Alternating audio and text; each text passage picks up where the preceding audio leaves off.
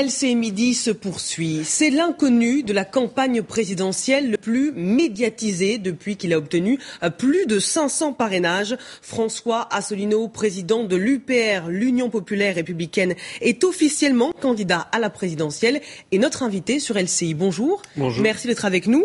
Euh, c'est la première fois que vous concourez à la fonction suprême, mais vous n'êtes pas un novice en politique. Euh, vous avez créé votre parti il y a dix ans déjà. Vous avez fait HEC, l'ENA, une carrière de haut fonctionnaire vous avez travaillé dans des cabinets ministériels, sous Balladur ou encore sous Juppé, euh, plutôt proche des idées de Charles Pasqua ou de Philippe Devilliers. Avant d'en venir à votre programme, une question d'actualité. Est-ce qu'un employeur doit être autorisé à interdire le port du voile sur le lieu de travail, comme le pense la Cour de justice européenne? Franchement, je pense d'abord qu'il n'est pas normal que ce soit une Cour de justice de l'Union européenne qui traite de ce genre de sujet. Deuxièmement, je trouve que ça fait partie de ces sujets clivants qu'il ferait mieux, qu'on ferait mieux de mettre de côté pour se concentrer sur l'essentiel. L'essentiel, c'est la France, c'est notre démocratie, c'est ce que va devenir la France, notre niveau de vie, et, voilà, c'est ça, notre industrie, notre agriculture. Mais les questions d'identité ne sont pas un sujet. On sait qu'il y a des employeurs qui sont confrontés euh, à ce type de problème. Écoutez, ce sont de sujets, plus on en parle, et plus on il y a des gens qui sont là pour essayer de semer la zizanie entre les Français. Moi, je suis là pour essayer de les rassembler sur le plus grand dénominateur commun qui est en France, c'est-à-dire justement notre démocratie et notre pays. Donc euh, ce n'est pas un sujet pour vous qui est essentiel dans la campagne présidentielle. non, ce n'est pas un sujet essentiel. L'été dernier, il y a eu la polémique du Burkini. Moi, je n'ai rien dit. Rappelez-vous, pendant un mois, on n'a parlé que de ça en France. Et pendant ce temps-là, vous savez ce qui se passe en France? Il y a 800 personnes à 1000 personnes qui chaque jour basculent en dessous du seuil de pauvreté. Donc le vrai sujet, il est là. Et moi, je pense que ce sont des sujets sociétaux qui, en réalité, devaient être traités sans qu'on en fasse des polémiques et sans qu'on en fasse des questions de principe. Alors, votre mesure phare, on en parle, c'est la sortie de l'Union européenne, source selon vous euh, des mots de l'économie française. Aux dernières européennes en 2014, votre liste UPR a enregistré 0,41% des suffrages, à l'heure où trois quarts des Français, selon un dernier sondage, eh bien, euh, est opposé à une sortie de l'Union européenne. Comment allez-vous faire pour les convaincre? Bien, alors d'abord, si j'avais fait un score modeste, hein, effectivement, aux européennes, c'était quand même un score très important par rapport au nombre de gens qui nous connaissaient. Parce qu'il y avait peut-être que 1% des Français qui connaissaient notre mouvement politique. Au régional, d'ailleurs, nous avons multiplié par deux et demi nos, nos, nos électeurs de l'époque et on a fait près de 1% des suffrages. 0,87. Voilà, ce qui était quand même beaucoup euh, par rapport toujours au nombre de gens qui me connaissent. Alors, euh, moi, je, pourquoi est-ce que nous voulons sortir de l'Union européenne, de l'euro et de l'OTAN? C'est pour rendre aux Français leur démocratie. Parce qu'actuellement, les Français sont exaspérés de constater, d'abord, la médiocrité de la campagne. On voit qu'il s'agit de trouver des places, on a l'impression qu'il s'agit d'un turf et de choisir le meilleur cheval qui va arriver. C'est honteux. La réalité, c'est que les Français sont très inquiets de ce qui se passe, et les Français ont compris que lorsqu'ils votent à droite ou lorsqu'ils votent à gauche, ils ont en fait la même politique qu'ils détestent. Et par ailleurs, les Français, dans leur majorité, sont extrêmement réticents de voter pour des extrêmes. Moi, je leur apporte la solution qu'ils attendent. D'abord, je leur explique ce qui se passe.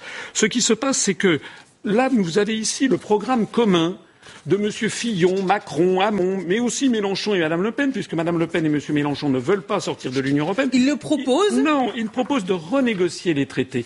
Moi, ici, c'est le programme commun. Il faut que tous les Français se précipitent sur notre site upr.fr pour le constater. C'est quoi et vous ne répondez pas à la question sur la frilosité de la plupart des Français quant à une sortie de l'Union européenne. C'est normal qu'ils soient frileux puisqu'ils ne m'ont jamais vu. Ils on leur a fait croire depuis des années que si on sortait de l'Union européenne et de l'euro, ce serait la catastrophe, l'apocalypse. Regardez ce qui se passe au Royaume-Uni, ça n'est ni la catastrophe ni l'apocalypse. Quant au gouvernement de Mme May, c'est pas du tout un gouvernement d'extrême droite. Je signale d'ailleurs que beaucoup de gens de gauche au, Royaume-Uni ont voté euh, pour le Brexit. Mais pour l'instant, le Royaume-Uni est toujours dans l'Union européenne. Il est toujours Ils ne sont pas officiellement sortis. Oui, mais il est toujours dans. Mais vous savez, le peuple britannique, c'est un peuple très intelligent. Il procède, il procède toujours à sa politique traditionnelle du wait and see, attendre et voir. Madame May, elle a attendu pendant neuf mois. Ils ont préparé, ils ont affûté leurs négociations. Et puis on avait dit, ça sera l'apocalypse, ça va être l'effondrement. C'est pas du tout. C'est le contraire qui se produit. Mais on ne sait pas encore. Tant qu'il n'y a, pas eu le Brexit officiellement. Non, mais on sait quand même que les investisseurs internationaux, comme par exemple Google, Boeing, Yahoo, Nissan, qui investissent au Royaume-Uni, ils investissent pas pour six mois, ils investissent pour 25 ans. En réalité, l'économie britannique est en ce moment en pleine renaissance, en pleine croissance, parce qu'il faut savoir quelque chose qui est très important c'est que l'économie, ce n'est pas seulement une science, euh, c'est pas une science exacte, c'est une science humaine. Et un élément fondamental, c'est la confiance dans l'avenir. les Britanniques sont en train de reprendre confiance dans l'avenir de leur propre pays. Est-ce qu'on peut pas comparer l'économie française et l'économie britannique en disant que euh, les conséquences seront les mêmes? Écoutez, moi ce que je sais, c'est que les, Français, il faut qu'ils sachent que s'ils votent pour quelqu'un d'autre que pour moi, ils auront ce programme obligatoire, rendu obligatoire par la Commission, qui consiste à quoi? Maintien de la rigueur budgétaire, ça fait 25 ans que ça dure. Deuxièmement, démantèlement du droit du travail. Troisièmement, démantèlement du SMIC. Quatrièmement, baisse des prestations chômage. Cinquièmement, toutes les professions réglementées vont y passer, pas seulement les artisans taxis, c'est l'ubérisation générale de la société, les avocats, les notaires, les médecins, les pharmaciens, les experts comptables. Et je termine, le dernier point, c'est obligation, obligation faite par la Commission européenne de baisser l'impôt sur les sociétés et d'augmenter la TVA pour tout le monde. Ça, c'est un programme. Il faut que les Français comprennent ce qui va se passer. Il ne faudra pas qu'après, lorsqu'il y aura M. Fillon, M. Hamon, M. Mélenchon, M. Macron, etc., ou Mme Le Pen qui seront élus et qui diront, ben voilà, on va renégocier les traités, en fait, il ne se passera rien. La réalité concrète, c'est que ce sera la politique qu'ils seront obligés de mener. Si vous n'en voulez pas, il faut voter pour moi. Et si vous êtes élu, avec qui vous allez euh, gouverner? Il faut bien une majorité à l'Assemblée euh, pour appliquer son programme. Vous avez tout à fait raison. C'est une question que vous pouvez poser d'ailleurs à tous les autres et qu'on pose toujours à Emmanuel Macron, à Marine Le Pen. Et voilà. Eh bien, moi, je vais vous dire que si je suis élu président de la République, et je pèse ici mes mots, il va y avoir des grosses surprises pendant cette élection qui ne ressemblent d'ailleurs à rien d'autre, parce que plus de 50% des Français ne savent pas pour qui voter. Voilà. Si je suis élu président de la République, vous allez voir ce qui se passera. Les Français ont toujours confirmé aux législatives leur vote à la présidentielle. Et je suis confiant dans le fait que nous aurons. D'ailleurs, on présente l'UPR, présente des candidats dans 577 circonscriptions. On ne nous a pas vu venir, mais vous allez voir, nous allons bien être là. En préparant euh, cette émission, on a regardé euh, les conférences de presse que vous donnez et que vous diffusez euh, sur Internet. Vous expliquez pourquoi sortir de l'Union européenne est une priorité et vous faites cette comparaison. Regardez. C'est exactement comme s'il y avait eu des élections sous, sous Vichy en 1942 où il y aurait eu des programmes où on aurait parlé de l'éducation, de l'économie, de ça, il y aurait eu un truc, un petit, un petit sous-projet en disant Bon, et alors vis-à-vis des troupes d'occupation, qu'est-ce qu'on fait? Non. évidemment, vous allez trouver que la comparaison est peut-être un petit peu excessive. Elle n'est pas si tant que ça, bien sûr, ça ne nous échappe pas. Qu'il n'y a pas de, concentration, de camp de concentration, du moins pas encore. Ça ne nous échappe pas euh, que la situation. Euh, il n'y a pas des tanks dans les rues de Paris, ça c'est vrai.